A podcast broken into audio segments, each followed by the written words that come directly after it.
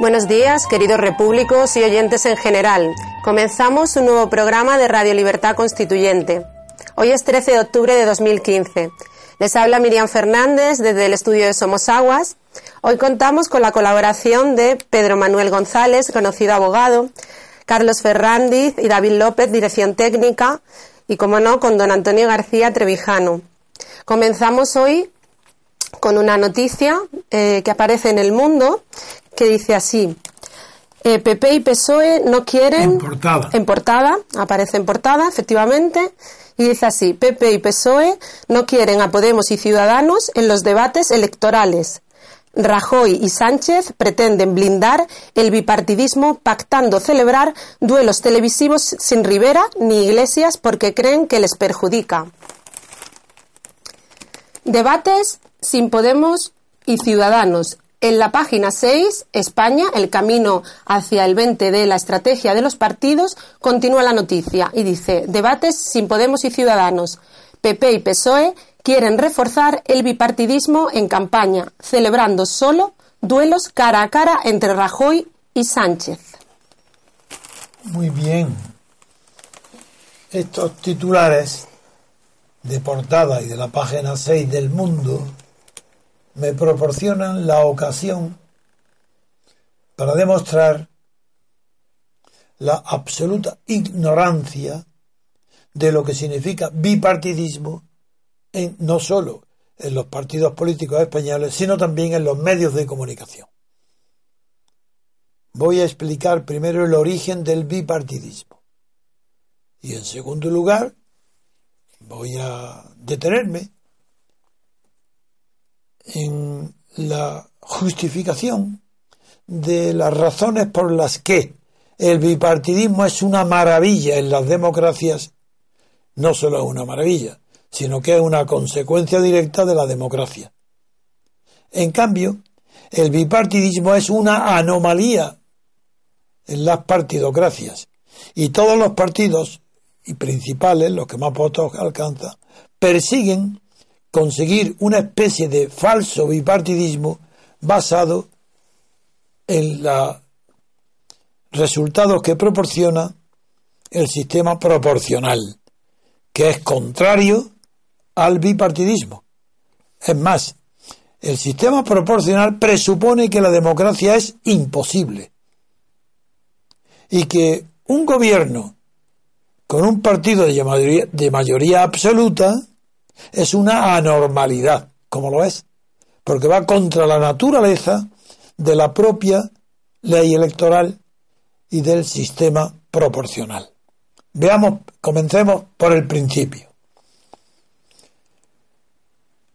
Cuando el constitucionalismo empieza es con la independencia de Estados Unidos y su primera constitución, ya la confederal, y se consolida como ciencia muy avanzada dentro del campo político con la transformación dentro de Estados Unidos del primer sistema al segundo sistema, al federal, que es el actual.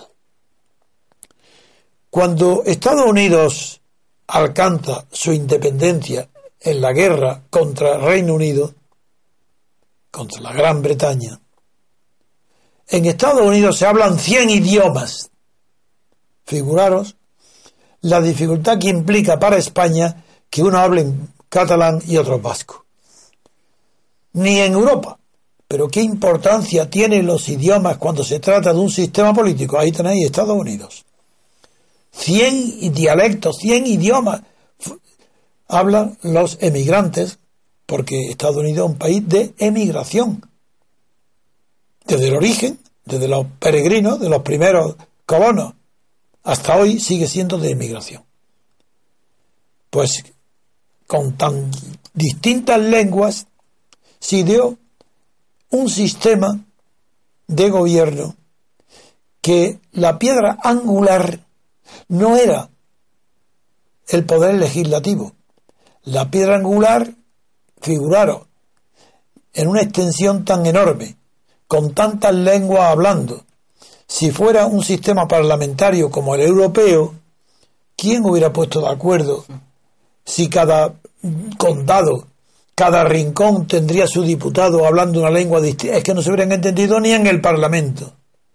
De ahí que la institución principal, la que aglutina y permite el, el desarrollo de la lengua inglesa y sobre todo el desarrollo de la gobernabilidad de una multitud de migrantes que no llegan con una idea de patria, van a un suelo de acogida, a un suelo fértil de trabajo, van buscando trabajo como acogida. Pues bien, es el sistema constitucional, la Constitución Federal de Estados Unidos, la que al inventar por primera vez la elección del presidente de la República Federal mediante sufragio universal directo, eso obliga al principio a que se presentaran pues tantos casi como lengua había. Se presentan a presidente 100 personas, de las cuales quedan eliminadas todos aquellos que no conocen ni el idioma inglés o que no conocen las costumbres de, de regiones tan distantes como las del norte y el sur de Estados Unidos, o el este, o la costa este y la costa oeste. Eso es de sentido común. Que funciona, ¿cómo que, funciona? Pues que tiene que el sistema anterior, que era confederal y no presidencialista, era parlamentario. Y estuvo a punto de sucumbir, fracasó por completo. Para que los que me, hoy me estáis escuchando comprendáis el fenómeno tan negativo que era el que representaba el sistema confederal, no quiero decir que la, no había modo de que el Estado, es decir, el gobierno central, el gobierno confederal, pudiera pagar a los acreedores del Estado.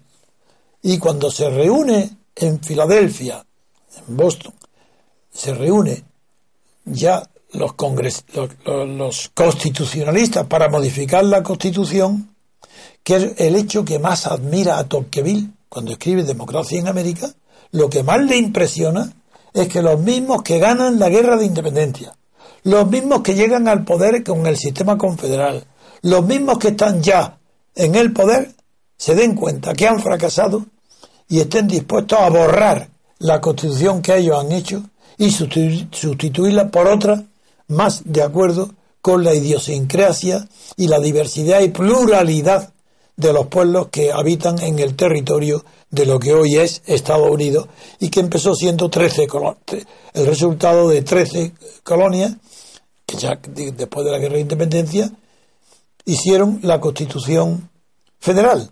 ¿En qué consiste el cambio? Fundamentalmente en uno, inventar el presidencialismo, inventar por primera vez que el presidente de la República fuera elegido directamente por los ciudadanos. Ese fue su invento. Y así se consiguió que este presidente ya hiciera que el Estado pagara a los acreedores. Eso entre otros. Bueno, ahí tengo un libro arriba de Bear que se llama la, la, economía en el constitucionalismo americano, dedicado exclusivamente a esto, y es impresionante la cantidad de datos que aporta para demostrar la influencia que tuvo, la economía no, cobrar los acreedores lo que le debían, la enorme influencia que tuvo en la adopción del sistema presidencial. Bien, eso es Estados Unidos. Es verdad que el sistema electoral de Estados Unidos es anacrónico y corresponde a una época donde no llegaba ni a 7 millones los habitantes totales de Estados Unidos en el territorio que hoy tiene. Entonces, claro, la ley electoral tuvo que estar basada en algo que hoy no, no comprendemos, que es la elección de compromisarios. Eso, eh, eso, eso aquí es inaplicable. La ley electoral eh, de Estados Unidos es anacrónica y ya no, ya no. Pero las tradiciones hacen que se conserven cuando no tiene ningún sentido y sería mejor racionalizarla. Pero continuamos con la ley electoral para comprender que la ley electoral, cuando se trata de que todo Estados Unidos elija a una sola persona presidente, obliga a que se agrupen la diversidad de, partidos políticos que desearían que concurren a las elecciones, se van reduciendo poco a poco, poco a poco, hasta que no quedan prácticamente nada más que dos, porque el sistema presidencial al final obliga a que el pueblo tiene que elegir entre, ¿y qué va a elegir? ¿A más de dos? Imposible tener, elegir uno entre dos. Siempre hay un, multimillonario caprichoso en Estados Unidos que presenta su, su alternativa a sabiendas que nunca va a ganar. Pero bueno, adorna la campaña electoral, pues que aparece en las televisiones, tiene notoriedad pública durante la campaña electoral y luego desaparece. Pero eso es como un adorno, una gracia del sistema. Ese es el bipartidismo verdadero. Y el bipartidismo verdadero, luego hablaremos de él también, eh, eh, comentando cuál es la situación, por ejemplo, de Hillary Clinton hoy, que está desprestigiada por su porque nadie se fía de su palabra.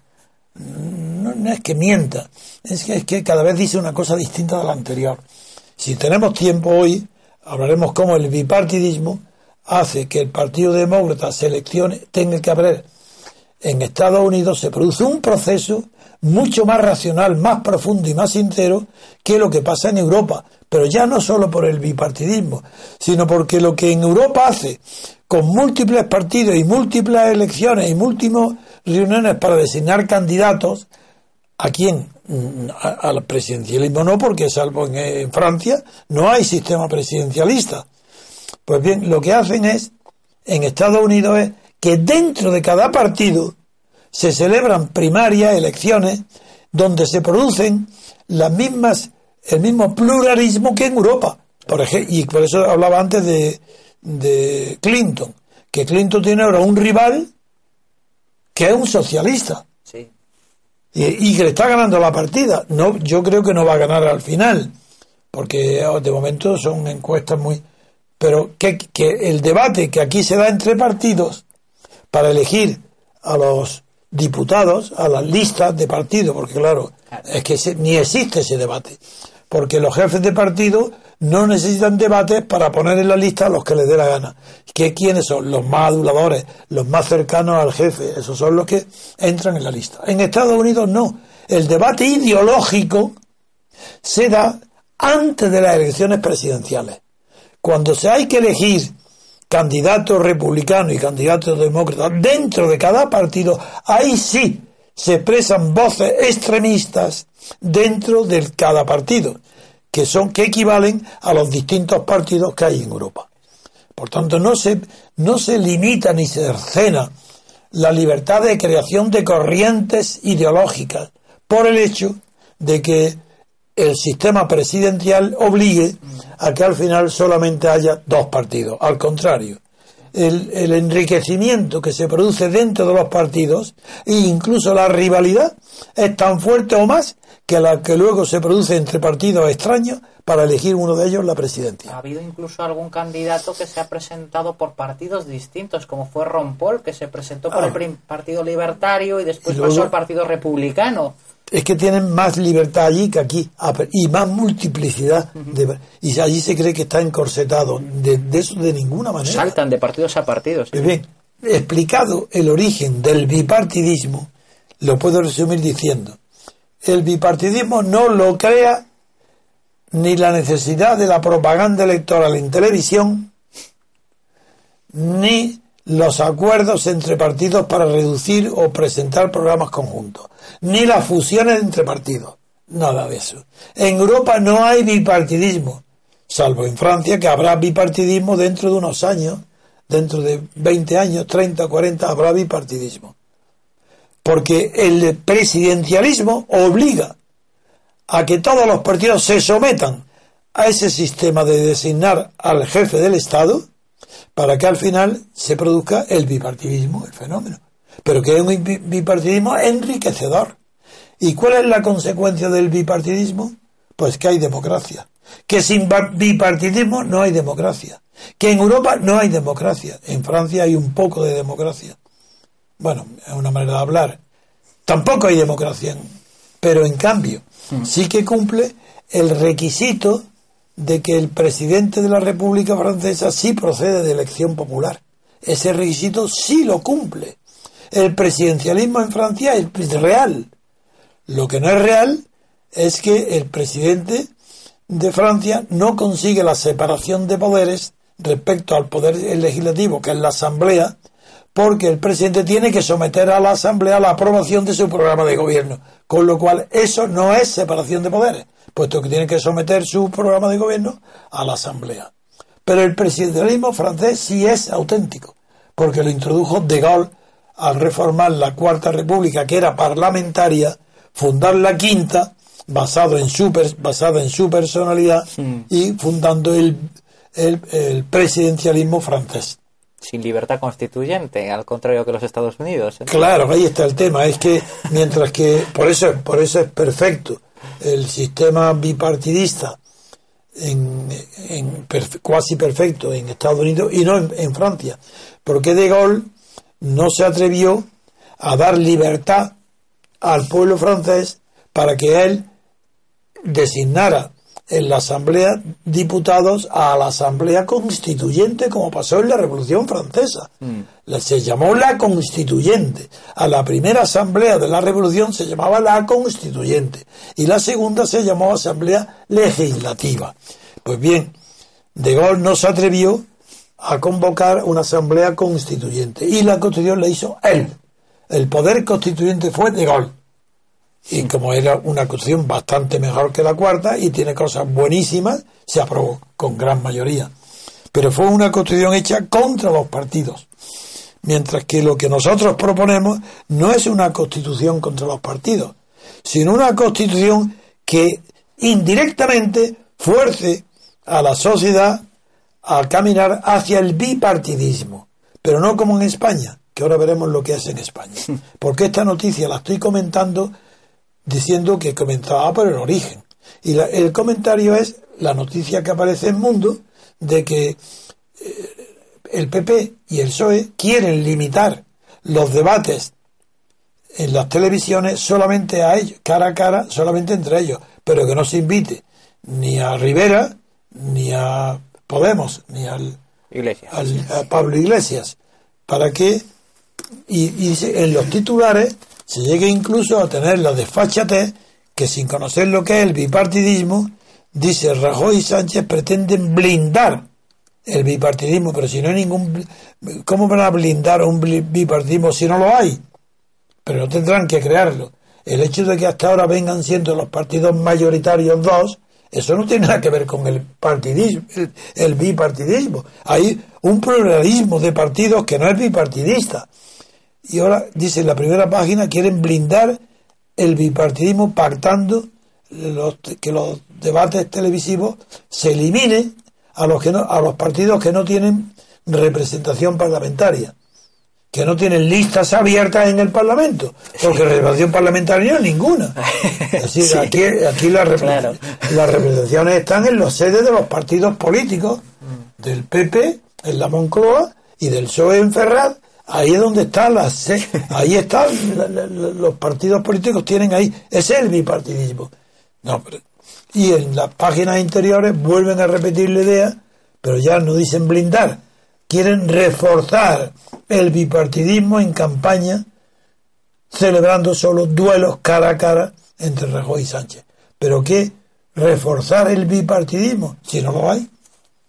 ¿Cómo va a haber bipartidismo si no hay sistema electoral que favorezca, no, que obligue al bipartidismo.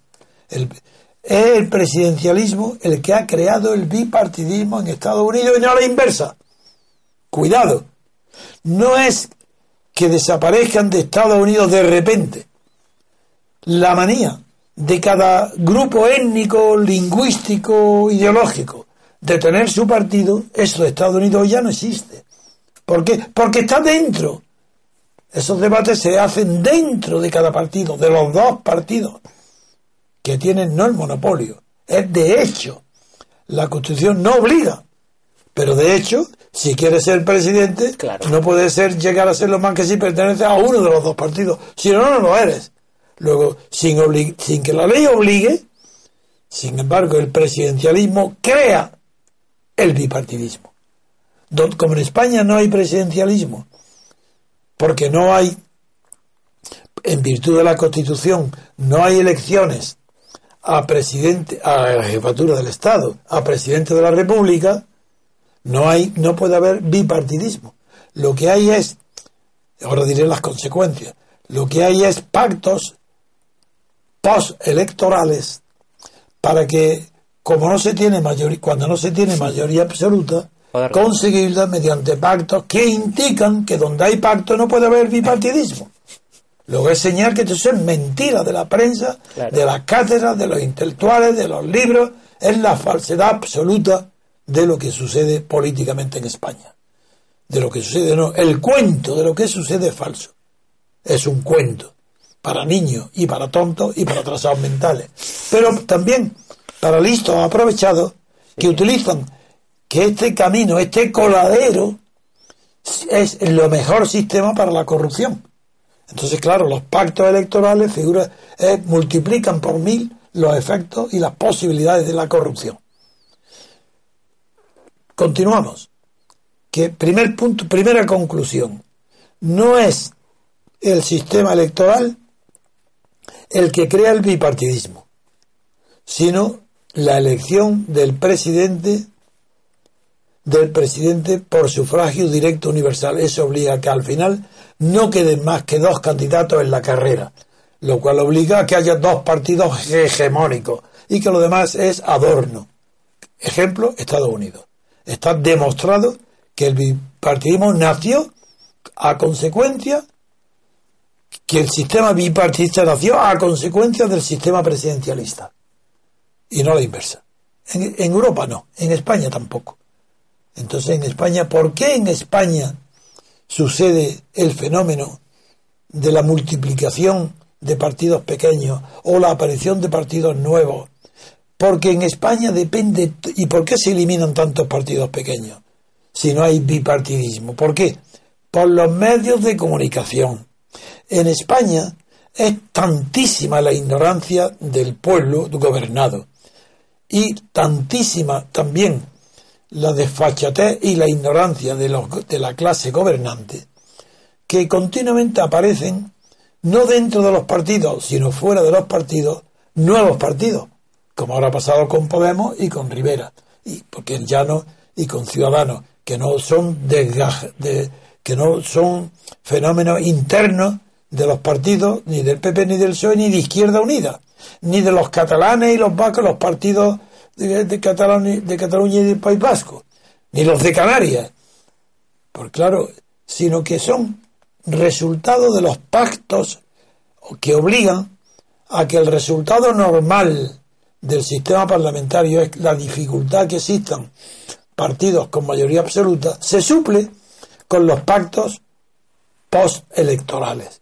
Con esos pactos hemos asistido al espectáculo de la degeneración de la idea de España, porque los partidos centralistas han tenido que pactar con los partidos catalanes y vascos para obtener mayoría absoluta. Y esas mayorías absolutas han sido compradas y vendidas. Así, Puyol y Aznar y todos, todos propongan, por ejemplo, es un ejemplo asqueroso, bochornoso de cómo se puede vender y comprar pues una ley yo te voto, si me compra y me da dinero, pues venga, de acuerdo. ¿Y cómo dan el dinero? La corrupción, o haciendo la vista gorda sobre banca catalana, o sabiendo que está el dinero de Puyol en Antorrey no haciendo nada durante 20 años. Así se compran. ¿Y qué es, qué, qué es lo que se compran? Pues conseguir el partido mayoritario en el centro, llegar a la mayoría absoluta, sumando los votos de la periferia. Este es el sistema español. Y es por, por vergonzoso que sea, eso es lo que defienden pues los catedráticos de la universidad, los periódicos, todo el mundo, la gente, los intelectuales y los que decimos, no, no, todo eso es mentira, si es que eso es falso. Ahí somos apartados y somos, estamos en el ostracismo. Menos mal que sabemos lo que es el ostracismo. El ostracismo es apartar de la vida pública a los mejores y desterrarlos en el silencio. El destierro. pero el destierro de los mejores. Luego, por tanto, bien estamos los mejores en el ostracismo. Bien, el tema primero era este, eh, que lo resumo en que el bipartidismo es consecuencia del presidencialismo y toda otra forma es espuria, bastarda y falsa. Lo que hay, por tanto, el intento de Pepe y PSOE para que no en las televisiones, solamente en televisiones, solamente acudan ellos a los debates antes de las elecciones y se excluye, por ejemplo, a Podemos y a Ciudadanos, eso solamente pueden imponerlo en las televisiones públicas. Y, el, y de quien depende no es del pacto ese, depende de Rajoy. Si Rajoy acepta pactar con el PSOE para que en la televisión, en la 1, en la pública, no celebren eh, debates con, de los cuatro primero y, eliminen además a Izquierda Unida, que tiene hoy casi tantas expectativas como Podemos. Eso es. igual, pero bueno. Todo eso es, ¿qué quiere decir? Que el gobierno, es decir, el PP, se presta a que él y otra persona y otro partido para dar la apariencia de que es plural sí de que es plural eliminan del debate público a todos los demás partidos. Eso es eso es reforzar el bipartidismo no. Eso es acabar con la posibilidad no digo con la realidad de que en España alguien hable libremente. Digo la posibilidad porque hasta ahora eso no se ha producido.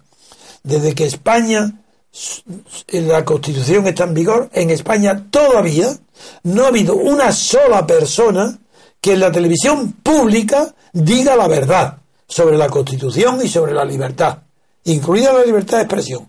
Por tanto, en España es desconocido el fenómeno, las consecuencias que tendría si en la televisión pública hubiera alguien que hablara de la libertad, de la democracia, diciendo lo que son y no las tonterías y falsedades que están repitiendo la propaganda del sistema. Acepta usted que ya lo, lo ha hecho, ¿no? No, ah, sí, pero di muy poco y, me, y poniendo enseguida asustando a los dirigentes. Don Antonio, y el hecho de que, por ejemplo, en Estados Unidos los partidos no sean estatales y sin embargo en Europa sí lo sean, que, son, Es que la consecuencia es que para que haya lo que hay en España, ese falso pluralismo, requiere ser pagado por el Estado. Eso es a lo que yo iba es que si no está pagado por el Estado, ¿de quién iba a vivir eh, con esos votos? Izquierda Unida o Podemos ahora, o Rivera. Es que la financiación la tienen arreglada. Claro, es que parece que lo que se premia es que cuanto más estatal, quiero decir, cuanto más subvencionado está el partido porque más votos ha sacado, más, más derecho tiene a salir en la televisión y a eliminar a los demás. claro, es más antidemócrata. Antiliberal, no, anti, sí, antiliberal. Sí. Claro, es que las consecuencias del Estado partido son incalculablemente nefastas. El Estado de partido es la maldición. Es una oligarquía de partido, pero entre todas las oligarquías hubo algunas, por ejemplo, me estoy acordando de la polaca, mm. de lo del siglo de oro de Polonia, donde estaba la gran ciencia, estaba en la Universidad de Cracovia, los grandes astrónomos, Copérnico, estaban todos, Tito Brahe, Tico, cuando estaba la ciencia allí, eh, Polonia se regía por un sistema oligárquico y la monarquía era teórica porque era el Papa quien designaba al monarca y la dieta aprobaba lo que el Papa proponía.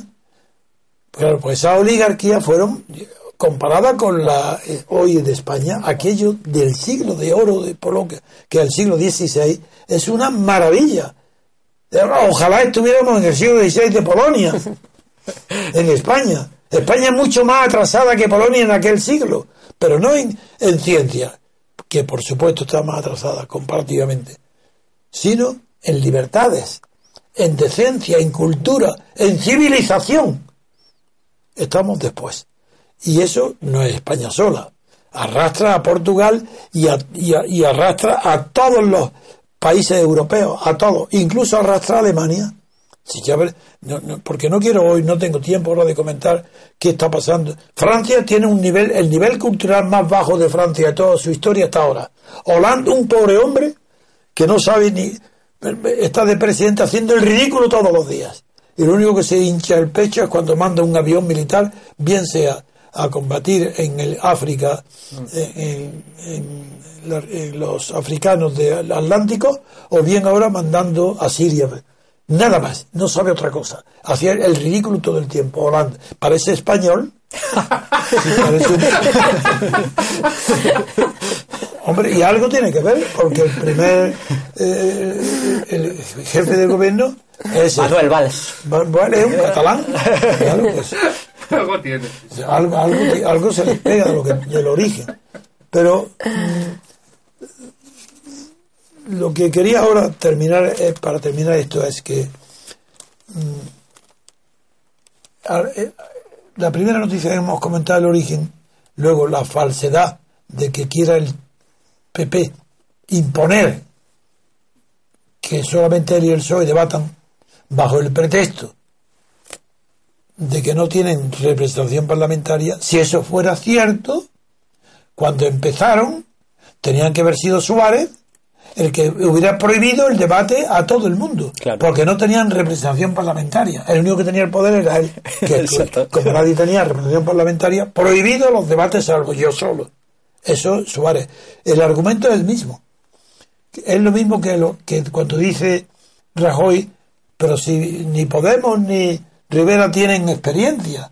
Pero ¿cómo que no tienen experiencia? ¿Y tú qué experiencia tenías cuando fuiste gobernante? ¿O qué experiencia tenía Suárez? La una experiencia negativa. Haber sido gobernante con Franco, designado por Franco, gobernador o falangista, jefe del movimiento de la falange, porque lo designa Franco. Eso, no tener experiencia es un mérito inmenso en las empresas que han fracasado. Porque si no tienes experiencia, a lo mejor puedes acertar. Así que ahora, más bien, esto podemos irse. Yo sé que no valen nada, porque son unos. Podemos un oportunista. Y, no, y el Pablo Iglesias es prácticamente un loco, sin principios, un irresponsable. Claro, no tienen experiencia. eh, por- podemos porque no puede llegar a, tenerla. Porque se ve enseguida que, que- que fracasa, que está cayendo en picado y caerá aún más. Y Podemos está más disimulado porque es un niño pijo. Ciudadanos, Por tanto, ciudadanos. eh, ciudadano, ciudadano, Rivera. Entonces, claro, se parece tantísimo a los del PP joven que parece un joven del PP, solo que tiene un partido distinto, pero con los mismos principios oportunistas. Prueba la- el análisis que yo hice del programa de Podemos, me remito a él. Si él cree que no es necesario tocar un punto, como ha dicho literalmente, que no es necesario tocar un punto de la Constitución, y sin embargo en la Constitución dice que el sistema electoral será proporcional, está renunciando ya a toda mejora del sistema electoral, puesto que no puede tocar un punto de la Constitución. Ese es Rivera, que no va a tocar nada. Va a gobernar igual que gobernó Aznar, igual que gobernó, si tiene, como no va a tener mayoría absoluta, pues go- gobernará como la segunda etapa de Rajoy o de Suárez, El paradigma de la derecha, entonces. Paradigma, claro, na- nada, esto es nada. Pero en cambio, sí que tiene relación, lo que estamos hablando no sería mm, yo pertinente si no pongo en relación lo que he dicho hasta ahora con la costumbre de los telediarios, de, de las televisiones, de eh, que quieren hacer unos formatos para los debates de los candidatos a, a la presidencia en un sistema que no es presidencialista o el colmo, esto es el colmo. Si no hay sistema presidencialista, si de lo que se trata es de que aprobar unas listas, pero o ponen todas las listas enteros, los 400, 300 y que salgan juntos en la televisión para los debates entre ellos, o cómo van a salir personas que cuyo mérito es que ellos hacen las listas. Pero ¿y qué nos importa lo- si ellos hacen las listas? Que no, lo que yo quiero saber, lo que piensa el que está en la lista que sale, que lo traigan a televisión y que traigan a todos juntos, a ver si hay un una televisión que los pueda, que tenga espacio para cogerlos. Esto es ridículo. Debate entre partidos cuando no hay un sistema presidencialista es absurdo, porque tienen que presentar cada candidato en cada sitio. Pero ¿cómo? al candidato a, a- a a ser diputado, si no estás eligiendo presidente. ¿Por qué la falsedad la prueban todas las televisiones cuando convocan en lugar de a los diputados a los que hacen las listas de diputados?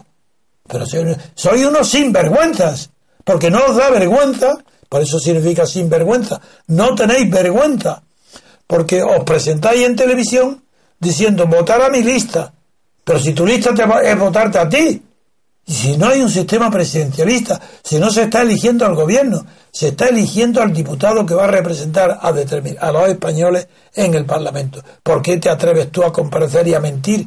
Todo el que comparece en la televisión está engañando a los españoles. Porque tenía que decir yo, estoy aquí porque, porque soy jefe de mi partido, pero yo no voy a mí no tenéis que votarme porque aquí no estamos en un régimen presidencialista. Vengo como jefe de mi partido y os pido que votéis a la lista de mi partido. Entonces, bueno, pues digo, y tenía que ir, porque esto que estamos aquí se llama estado de partido. Y lo que se vota es a partido, no a personas. Y como los partidos son irresponsables, porque no se puede exigir responsabilidad a un partido, quiere decir que si no os gusta la lista que he presentado, no podéis reclamar que no pasa nada, tengo otra lista. Y, de las siguientes elecciones, si no os gusta tal, pondré otra lista, no os preocupéis. Lo importante es que votéis al PSOE, es decir, a mí. Ese es el resultado de esta campaña electoral, que el objetivo es repetir consignas. Claro. Porque como son tan poco inteligentes que ni conocen el sistema donde están, hablan como si estuvieran en una democracia pero como no saben lo que es una democracia, por eso dice un subtitular del periódico que, que estos políticos, estos líderes, falsos líderes políticos, porque no hay ninguno que sea líder, son incapaces de actuar con normalidad. Dice el titular de un periódico que todos estos que actúan en las televisiones están preocupados solamente por un objetivo, que es repetir consignas, parecer serios y creíbles y no cometer errores. Bueno, y los cometen si el error es comparecer en la televisión. Y luego salen bailando por ahí. Eso ya los, los catalanes. salen bailando y, sí, como Soraya, y todos estos. Y es curioso que aparece también que tenemos y permitimos. Ahí esto de eh, permitimos. Aquí hay una crítica. Al decir el tipo de líderes políticos que tenemos, al decir tipo de ser despectivo, y permitimos también es pero si eso lo reconoce todo el mundo, que lo que hay en España es cero, no vale nada que hay que cambiarlo todo y que ni Podemos ni, Ciudadanos va a cambiar nada. Es sustituir unas personas por otras del mismo corte, si son iguales. Lo que realmente marca la diferencia para ellos es cómo actuar ante las preguntas, si son rápidos, serios, contundentes o si vacilan. Un examen que lo pasarían mejor los alumnos de bachillerato que estos que estos políticos. Así con esto yo creo que podemos pasar al tema siguiente, que aunque lo quería poner en relación con lo que está sucediendo en Estados Unidos, pero vamos a poner una pausa, hablo un poco de Estados Unidos y luego ya pasamos al tema que ha preparado Pedro. Entonces hacemos una pausa ahora y volvemos en unos segundos. Hasta ahora.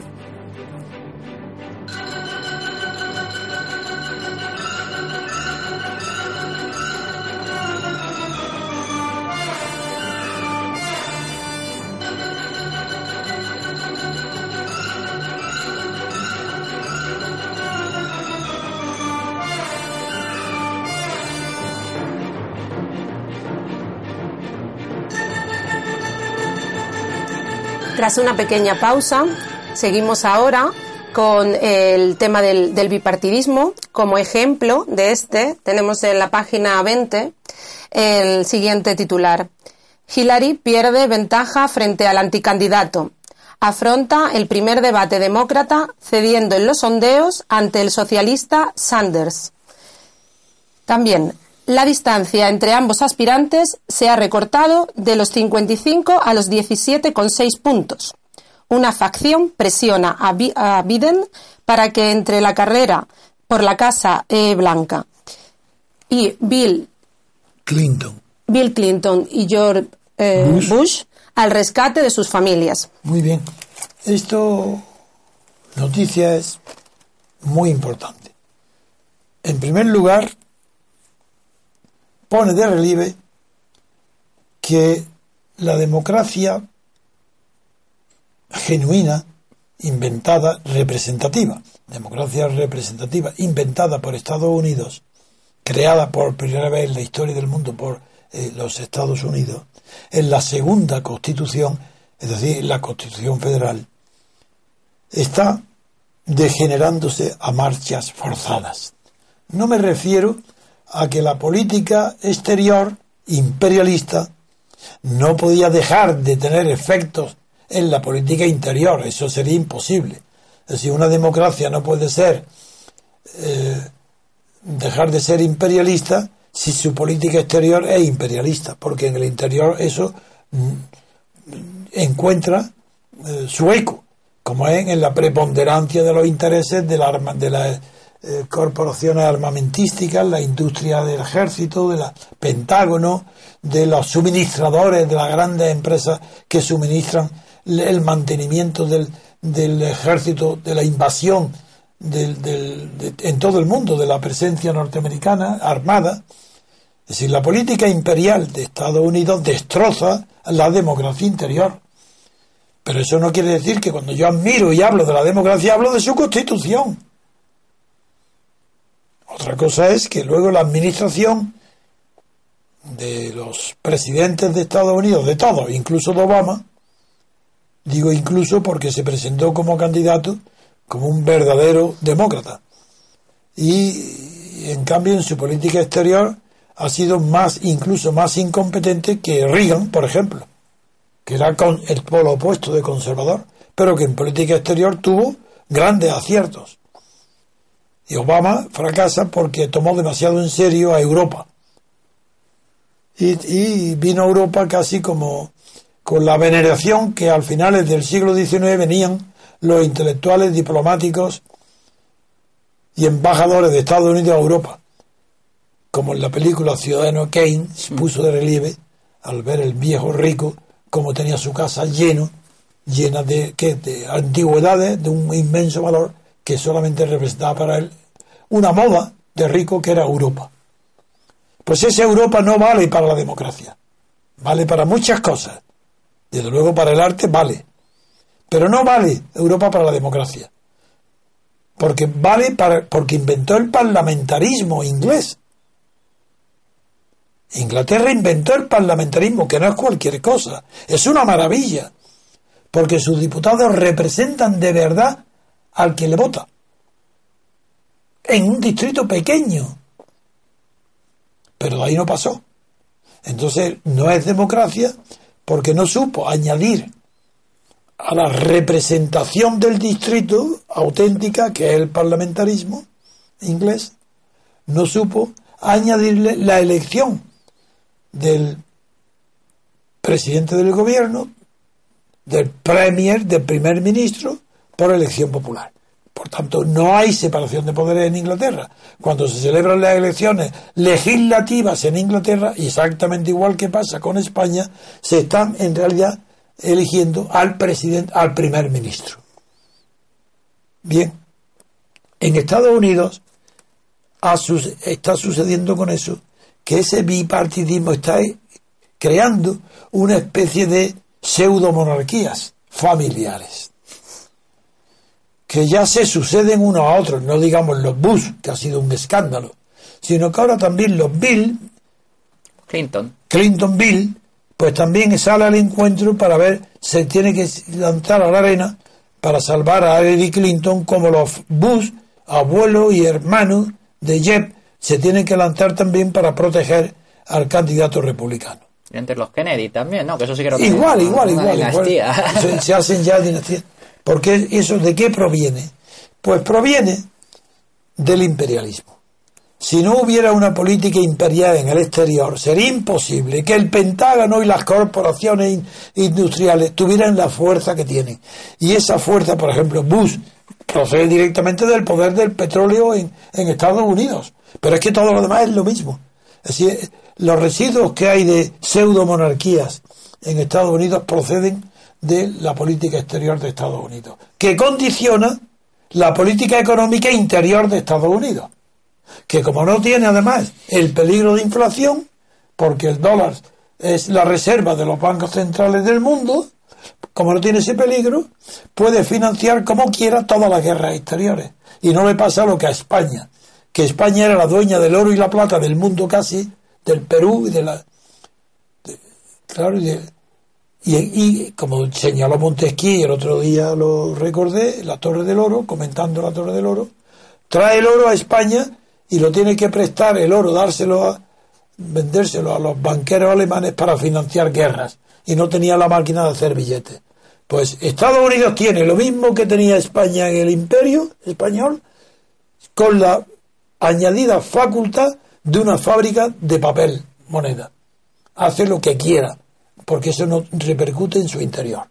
Bien, pues esto es lo que explica que dentro de los partidos, los dos partidos principales que se van a enfrentar por la, por la presidencia nueva, tenga tanta influencia las las familias y por qué Hillary Clinton, que está perdiendo votos a toda velocidad, porque es una irresponsable mentirosa. O sea, Hillary es, es que tiene la manía de mentir, no manía de mentir, Mm. es que no dice nunca la verdad.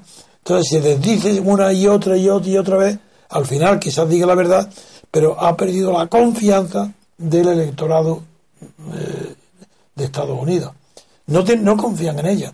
Eh, Hasta el punto que ahora llega a tener siete puntos nada más de, de- incluso en algunos sitios negativos. Está en algunos ya por debajo de quién es Sander. Pues alguien que es total seguridad la maquinaria del partido le va a impedir que salga. Porque es un socialista. Así, no un socialdemócrata como puede ser Hillary Clinton o su marido, sino un socialista, Sander. Eso es muy raro. Pero sin embargo, está avanzando y está ya superando en algunos sitios, en el segundo distrito electoral donde se celebrarán la- las primarias demócratas, ya va adelante Sander. Esto es un comentario muy pequeño que quería hacer para destacar cómo es inseparable la política interior de la política exterior.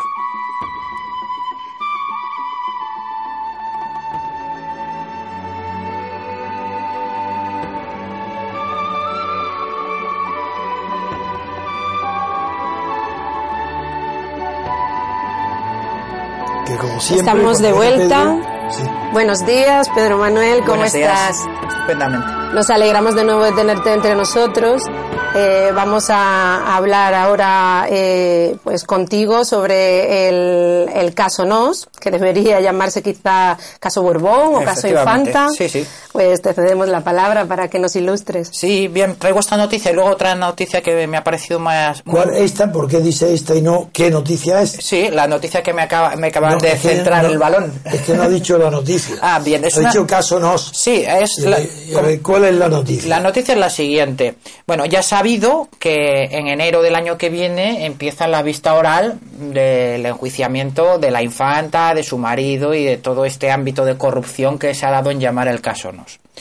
Bien, pues respecto a las pruebas que han solicitado las partes, resulta que una de las pruebas que el abogado de Diego Torres, coimputado con la infanta y con su marido, ha sido nada menos que la declaración del rey, del hermano de la infanta, por, puesto que dice, viene a decir que todo lo que allí sucedía era conocido, y no solo conocido, sino tolerado o incluso guiado por la propia Casa Real. Incluso lo declaró un, un Targarín. Que dijo, ¿por qué no voy a hacer yo como los demás? Eh, ni más ni menos. Refiriéndose a su suegro. Entonces es muy lógico y muy normal que el abogado de este coimputado, frente al cual se están intentando cargar todas las tintas para exonerar a Urdangarín y a la infanta, pues pida como declaración nada más y nada menos que la del rey, el hermano de, de la ¿Y, y infanta. qué sucede? Pues ha sucedido que la Audiencia Provincial de Palma de, Mallorca ha dictado una resolución por la cual dice que por imperativo legal deniega esa prueba testifical consistente en que Felipe VI declare. Y dice por imperativo legal. La deniega la prueba por imperativo legal. Sí, por imperativo legal diciendo que el rey está dispensado de la obligación de prestar declaración. Pues lo que ocurre es lo siguiente. A ver, ¿qué dice la ley? Claro, la- se está extralimitando. ¿Cuál es el imperativo legal? El imperativo legal ah, eh, figura en los artículos 410 y 411 de la Ley de Enjuiciamiento Criminal. El primero de ellos dice textualmente que todos los que residan en territorio español, nacionales o extranjeros, que, Y el rey reside. sí, que no estén impedidos, tendrán la obligación de concurrir al llamamiento judicial para declarar cuanto supieran sobre los que le fuere preguntado. Y el 411 dice, se exceptúan de lo dispuesto en el artículo anterior el rey, la reina, sus respectivos consortes, el príncipe heredero y los regentes del reino. ¿Qué hace entonces el artículo 411? Le está dando al que está obligado a concurrir al llamamiento judicial una excusa para no hacerlo, pero eso no exime de la obligación del tribunal de llamarle primero. Bien. Exacto. es que la ley es clarísimo su texto. Es clarísimo. Entonces, ¿qué está haciendo otra vez la justicia? Pues funcionando como auténtico protector de la monarquía. No solamente eso, sino que me recuerda porque no solo de la monarquía, Sí, sí. es también de los jefes de partido. Por supuesto. Por ejemplo, Felipe González. La Porque esto me exactamente, porque recuerda una cosa es que el imperativo legal impida llamar al rey a declarar y otra cosa, como tú acabas de leer, es que permita al rey no acudir al llamamiento. Son dos es. cosas diferentes. Es. Entonces ahora, y, y Pascual Sala, siendo presidente del Tribunal Supremo, fue mm, impidió que Felipe González fuera a declarar por los crímenes del GAL, que él mismo había ordenado cometer a sus subordinados, a sus policías. Aquellos de enterrar en Calviva, todo Las aizabalas. Eso es, bien. Y, y Pascual Sala se opuso, dictó una resolución del Tribunal Supremo ordenando que no se podía citar como testigo, como testigo a Felipe González, porque eso sería estigmatizarlo. Una doctrina que en España jamás ha sido aplicada, de origen anglosajón para otros supuestos, pero se hizo excepción para que ni siquiera una sospecha recayera sobre Felipe González. ¿Esto qué hacen? Algo parecido, que ni siquiera pueden citarlo como testigo, porque a Felipe González lo citaban como testigo y dicen no, no, no, lo, no lo obligamos a que vaya porque lo puede estigmatizar. Pues es igual aquí. Aquí han mentido más aún. Porque han dicho por imperativo legal no tiene que ir. Y eso no es verdad. Eso en ninguna parte está dicho, como acaba de leer los preceptos que rigen este caso, como acaba de leer nuestro querido compañero jurista Pedro. Lo que le están queriendo evitar es el trago de decir, no, no, no, me niego a acudir al amparo judi- al llamamiento judicial amparándome en el privilegio legal que me otorga la ley de enjuiciamiento Pero tú criminal. te recuerdas perfectamente lo de Pascual Sala. Lord Protector del crimen. que es- yo escribí un artículo en, a, a propósito en el mundo para comentar esta inaudita y cínica eh, doctrina invocada por Pascual Sala, llamándolo yo, le nombré Lord Protector del crimen, acordándome de Cromwell, que cuando cerraba y los parlamentos y los abría, Hombre, una anécdota que poca gente sabe y graciosísima es que Cromwell, claro, dio un golpe de Estado y cerró el Parlamento, hubo un Parlamento ya más largo, otro breve, pero lo gracioso que poca gente sabe es que cuando expulsó de- del Parlamento con sus, las tropas eh, militares a todos los parlamentarios, a los diputados, se llevó la- cerró el Parlamento de las llaves y se llevó las llaves a su casa. Lo cerró de verdad. Pero llevándolas, ¿sabes? Eso me ha recordado, me recordó que el presidente Macías de Guinea, dictador, desde luego, pues como sospechaba que podían robarle los ministros, los, el, gobernador del Banco de Guinea, el Banco de Desarrollo, pues decidió, porque él era un hombre muy dictador, muy, muy autoritario, no sé la, qué responsabilidad pudo tener porque nunca lo supe, en la desaparición de los sus rivales, que no, no lo sé, pero lo que sí hizo fue una medida que me recuerda muchísimo la de Cromwell, y es que se llevó el dinero, el tesoro público del banco, se lo llevó a su casa. Todo. Sí, para que no lo robaran. Y él, de luego, eh, mi ambición económica no tenía cero. Cuando lo cogieron en la selva, cuando yo dieron el golpe de Estado contra él, dinero no faltó, estaba entero. el- claro, paralizaba el país para que no robaran. Y se lo llevaba a su casa. Esto, y me he acordado de Cromwell, que lleva las llaves del Parlamento y se las lleva a su casa. Y en esto de la estigmatización, además, una cosa gravísima, me acuerdo de aquel episodio de Felipe González, que hasta qué punto llevó Pascual Sala al extremo esa teoría de la estigmatización, que se le ocurrió a un periodista del mundo hacer una foto ahí de Strangis escondido que salió de portada en el mundo y le puso una multa al periodista ¿Por hacer la foto Felipe González, esa foto que sale de espaldas al tribunal por el pasillo saliendo de declarar del Tribunal Supremo. Ah, le puso una multa. Y le puso una multa por haber hecho esa foto. Por lo que estigmatizó. Claro, claro. Muy bien. Bueno, pues ¿Y la qué, otra- ¿Qué otra noticia Sí, la, tienes? la otra noticia es una noticia muy importante que parece que hay que buscar las, las voces críticas eh, dentro de la, de la judicatura contra la falta de independencia judicial, pues en la prensa local, porque esto no aparece ni en el mundo ni en el país, sino que aparece una noticia en el diario Canarias Ahora del día 10.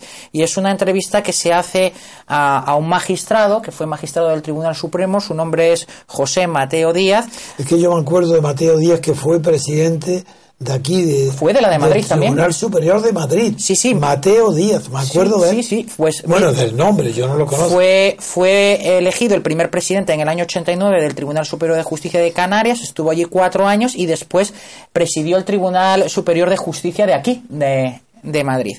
Pues es una entrevista que que, que, es muy interesante y voy a leer textualmente para que don Antonio Venga. lo comente algunas de las preguntas que le hace. A ver.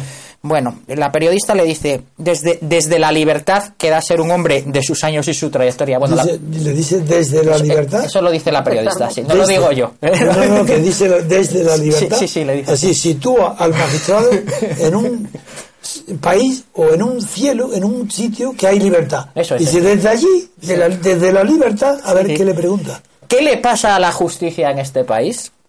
Y Ah, porque se ve mejor lo que pasa en España desde otro planeta. Subido a la libertad. él- claro, que no aquí. Sí, Aquí bueno, pues, pero si es aquí con libertad, dígame.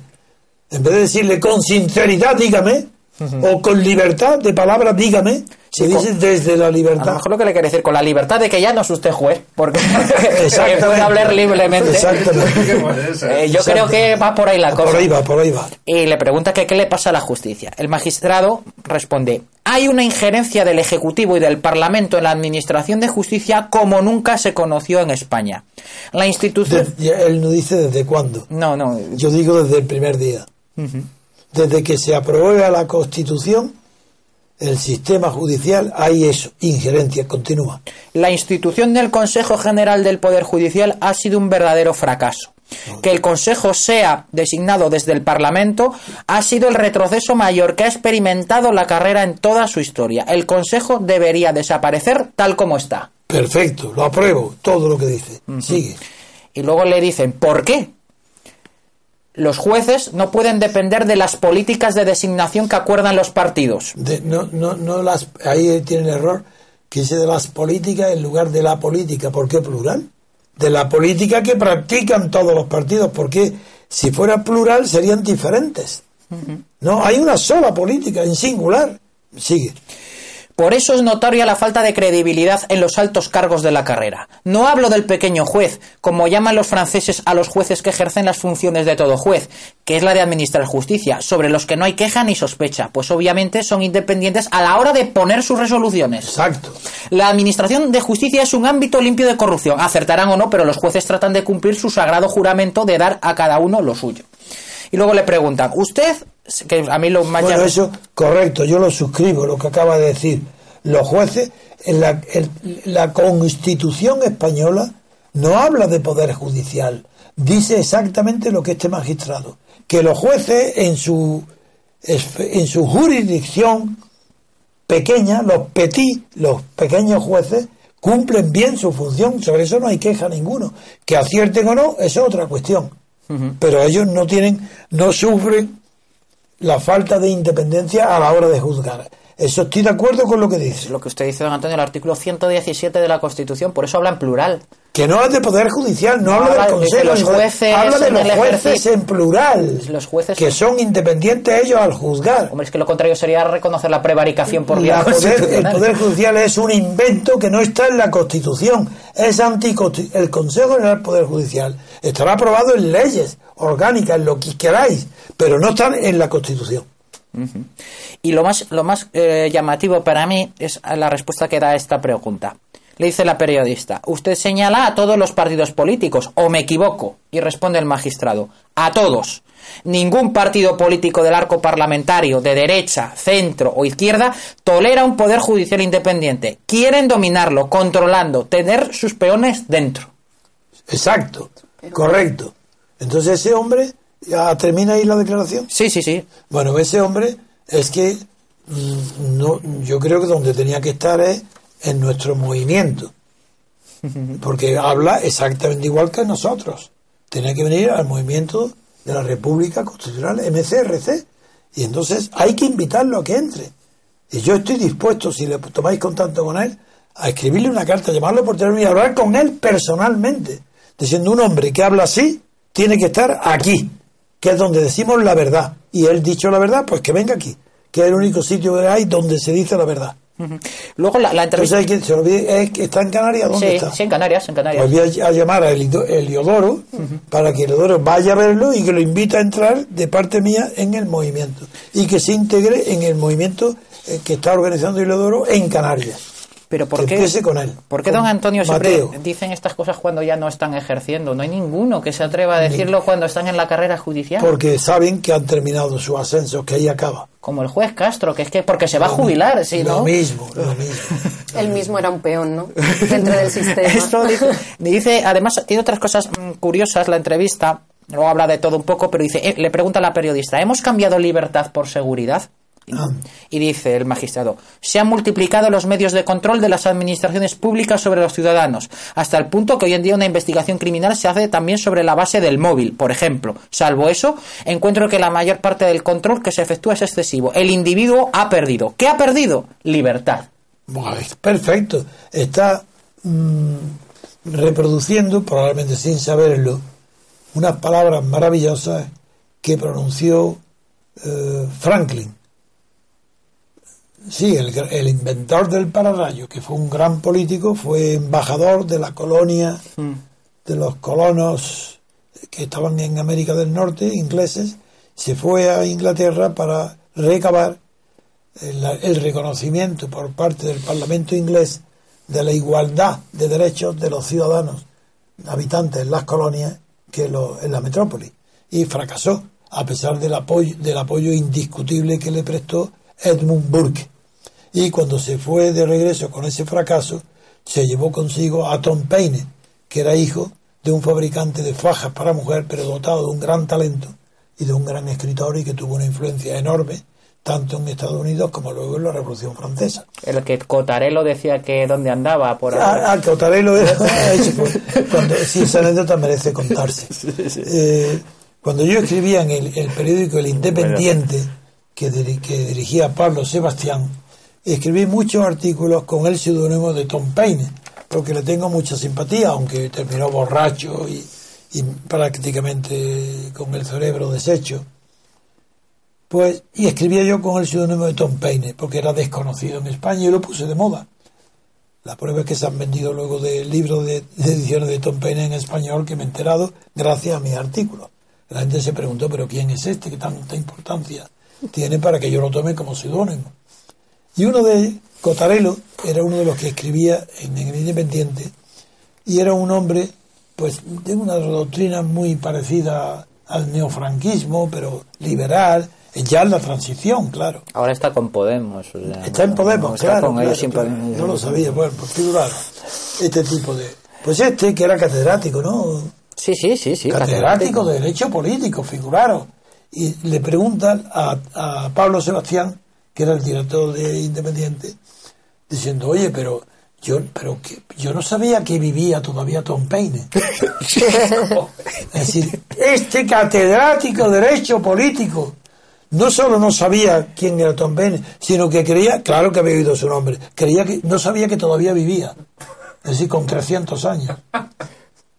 Sí, sí, sí, sí, sí. Madre mía. Es- Vaya tela. este, esta es la clase política, ese está en Podemos, Ese es el nivel que hay. Ese nivel. Pues eso es, don Antonio. Contactaremos con él y me pondré en contacto con Eliodoro para que se ponga en contacto con este De magistrado. parte mía. Y De- que si es necesario le escribo personalmente una carta para ratificarle que lo invito y que será un honor que ingrese con nosotros y que se incorpore también, que escriba en nuestro diario artículos y que se incorpore cuando venga a Madrid a nuestras emisiones de radio. Perfecto. O incluso por teléfono, igual que si fuera corresponsal. Lo mismo. Por teléfono enganchamos con él. Así lo haremos. Pues venga. Pedro Manuel, un placer haberte tenido Siempre de nuevo entre mí. nosotros. Hasta aquí el programa de hoy. Mañana continuaremos la actualidad nacional e internacional y contamos con ustedes, como siempre. Pasen un buen día.